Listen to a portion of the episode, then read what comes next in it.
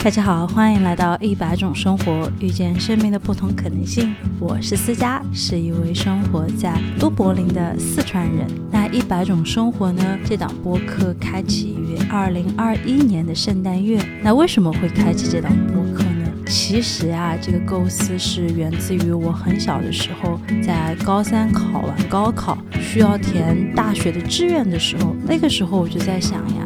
如果有那么一本书，可以给我介绍各行各业的人们，他们在过着什么样的生活，生活在什么样的城市，那应该可以成为一个很好的高考指南报考书。在我填写高考志愿的时候，其实是有一本很厚的，记录着每个学校不同专业以往成绩的录取线的那么一本书。但是那本书的话，其实对于那个时候的我来说是很冷冰冰的，我不是。是特别能够理解每一个学校它所代表专业后面的即将展开的是一个什么样的人生。于是带着这样的一个好奇，我们开启了这样的一档一百种生活的播客。主旨呢是希望可以通过和各行各业的嘉宾的一个对话，来体会不一样的生活。因为每个人其实生命都只有一次，从你生下来的那一天开始，就有一个注定的事实，就是你和我，我们所有。认识的人，总有一天都会与这个世界说再见。那在说再见的那个时刻呢？我们如果回望这一生，我们过的生活是我们自己想要的生活吗？那生活对于我们而言又意味着什么样呢？在每一天忙忙碌碌的日常生活中，其实很多时候我们都被身处的地域、工作的环境所制约，很难真的体会到其他人的生活到底是怎么样的。你想一想，你有多久没有和你身边的好朋友聊一聊，他们的生活是怎么样的呢？你又问一问高中时代的同学，他们的工作究竟真的是在做什么吗？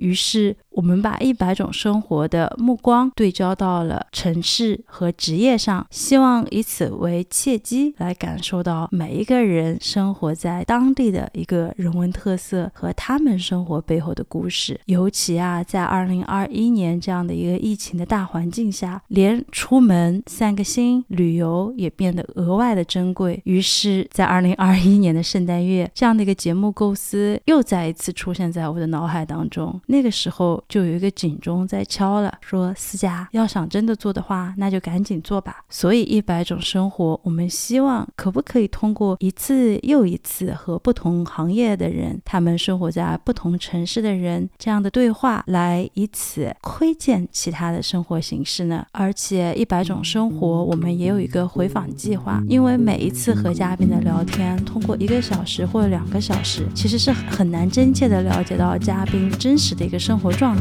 于是我们在这样的一个对话的过程当中，又加了一个坐标轴，那就是时间。每隔三年，我们希望能够回访一次嘉宾，看一看三年后的他又在做着什么样的事情，又生活在什么样的城市。那希望收听这档节目的观众能够和我一起，通过声音开启这档充满好奇的人生探索旅程。期待通过声音和你沟通起来。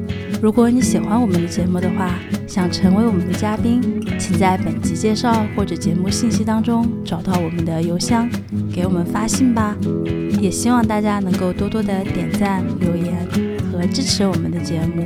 每一份留言、每一份点赞、每一次转发，都能让我们这个为爱发电的节目充满能量，继续为你带来更多更精彩的内容。那最后，祝大家有一个美好的一天，拜拜。